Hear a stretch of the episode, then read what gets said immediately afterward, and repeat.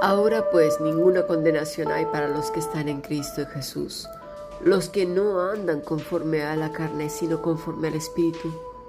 Porque la ley del Espíritu de vida en Cristo Jesús me ha librado de la vida del pecado y de la muerte. Porque lo que era imposible para la ley, por cuanto era débil por la carne, Dios ha enviado a su Hijo en semejanza de carne, de pecado, y a causa del pecado condenó al pecado en la carne Romanos 8, versículo 1 al 3. Hemos escuchado palabra de Dios.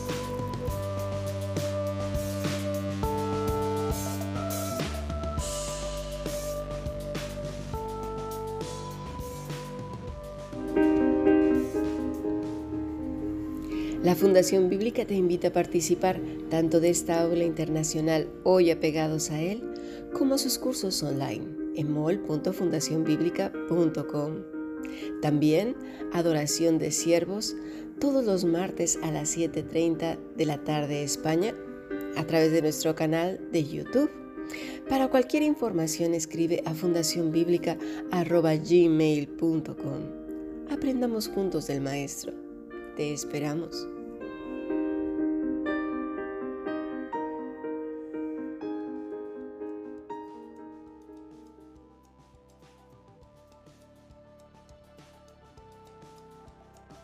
Era una niña quizás de nueve años cuando conocí a Javier Pulido. Me parecía tan guapo. En realidad eran varios hermanos y todos ellos eran muy apuestos. Sin embargo, escuché a mi abuela decir, andan en malos caminos.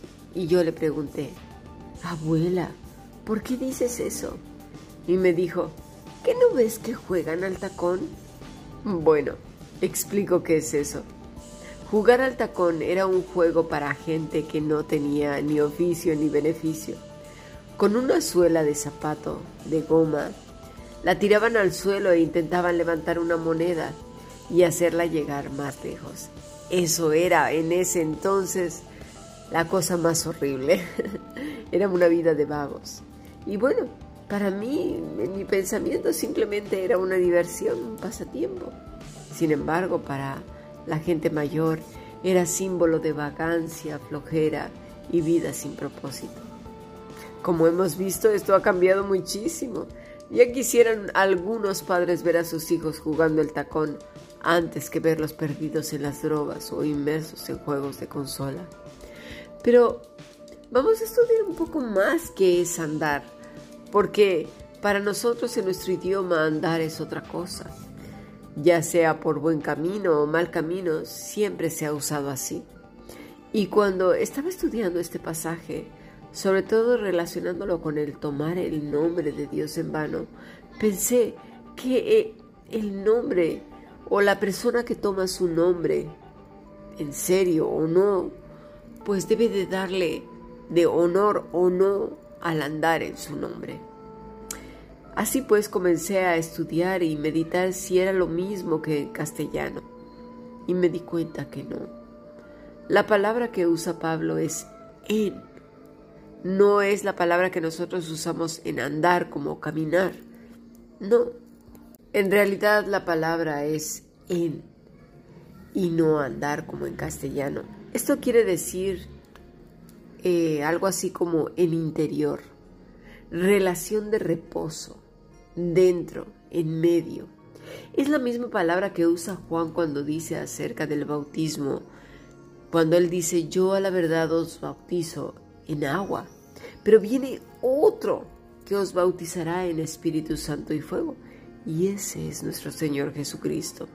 La palabra es en igualmente, que quiere decir en interior relación de reposo, dentro, en medio, y que además quiere decir en constancia y tiempo y permanencia, es decir, en todo momento, todo segundo, microsegundo, es decir, todo momento.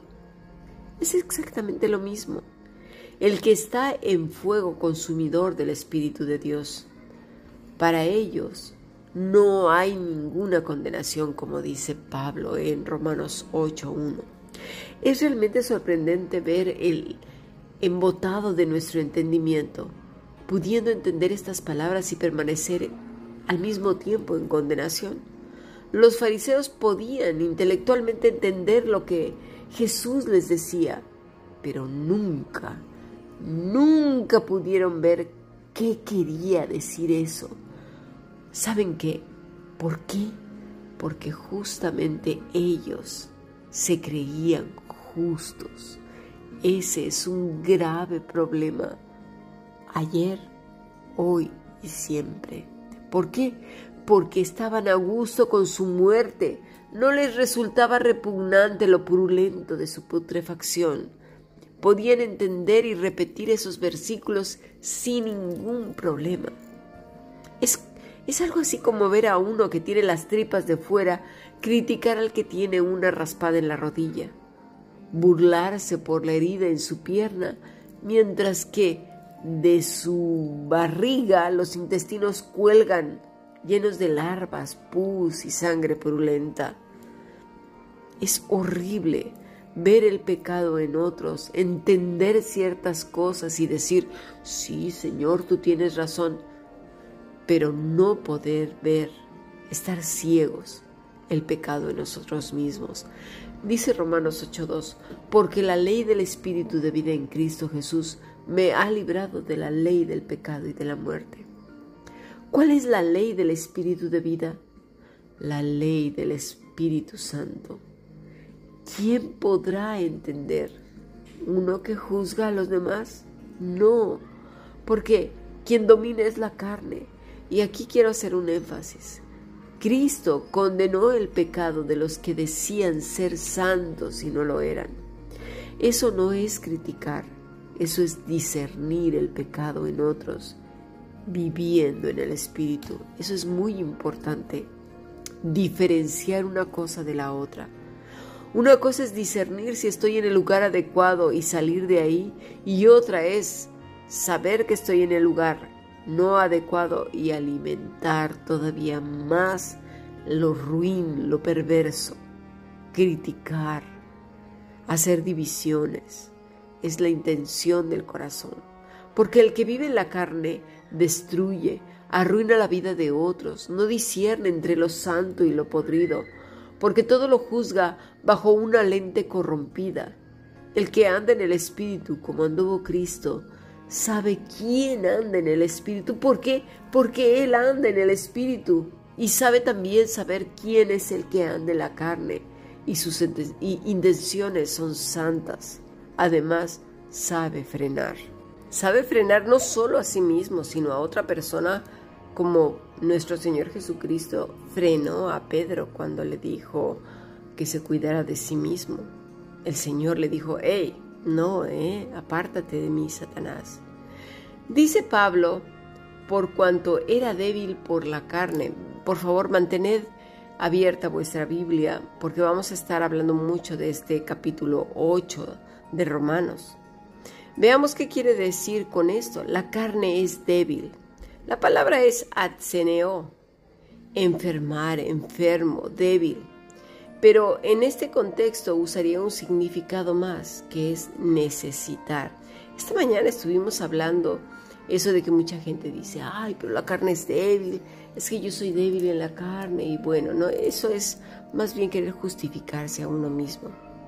Cuando nuestro ser se haya separado de Cristo, en realidad cuando se haya separado de Cristo, es cuando la carne empieza a tener hambre, hambre como un lobo, como un león.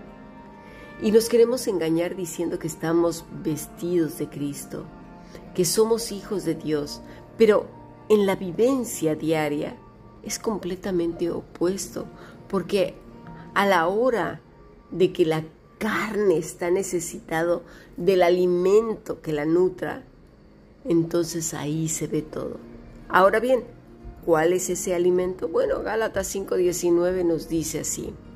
Y manifiestas son las obras de la carne que son adulterio, fornicación, inmundicia, lascivia, idolatría, y esto ya lo hemos hablado, ¿eh? Hechicerías, enemistades, pleitos, celos, iras, contiendas, disensiones, herejías, envidias, homicidios, borracheras, orgías y cosas semejantes a estas, acerca de las cuales os amonesto. Como ya os lo he dicho antes, que los que practican tales cosas, mira, no heredarán el reino de los cielos. Y aquí hay que poner mucha atención porque cuando sientas esa sed de contender, pleitear, generar un chisme, pleitos, enemistad, envidias, tristezas amargas, melancolías perpetuas, pon un alto. Vamos a pensar qué más hace la carne, qué más piensa, qué más necesita con urgencia al punto de desfallecer. ¿Cuánta gente pues muere o por así decirlo, está en agonía, que no se aguanta ni aún mordiendo un pañuelo por chismear, por destruir a otros, por matar, por querer tener la razón a pesar de dejar a Cristo como mentiroso. Dice Pablo en la misma epístola en Romanos capítulo 1, versículo 28, como ellos no aprobaron tener en cuenta a Dios, Dios los entregó a una mente reprobada para hacer cosas que no convienen, estando atestados de toda injusticia. Mira, escucha, fornicación, perversidad, avaricia, maldad, llenos de envidia, homicidios, contiendas, engaños. Y aquí quiero hacer un alto porque a veces nos engañamos a nosotros mismos poniendo a Dios por delante y Jesús mismo dijo, dirán que es por amor a Dios, pero no es cierto. Esto lo puedes leer en Lucas 21, en Marcos 13, Mateo 24. Pon atención, conozcamos nuestro corazón. Dice, engaños y malignidades, murmuraciones, detractores, aborrecedores de Dios, injuriosos, soberbios, altivos, inventores de males, desobedientes a los padres necios, desleales, sin afecto natural, implacables, sin misericordia, quienes habiendo entendido el juicio de Dios, que los que practican tales cosas, mira, son dignos de muerte. No solo las hacen, sino que también se complacen con los que la practican. Hay un dicho en México que dice, tanto peca el que mata a la vaca como el que le agarra la pata. Y eso es muy cierto. A veces somos tan hipócritas que no decimos las cosas, pero estamos entre quienes se atreven a decirlas. Nos quedamos callados, alimentamos el fuego y tiramos para atrás. Seamos muy cuidadosos. Si no nos consta lo que ha sucedido, mejor callemos, comprobemos. No sea que estemos poniendo en la hoguera a un santo de Dios. Vamos a pasar a nuestro siguiente.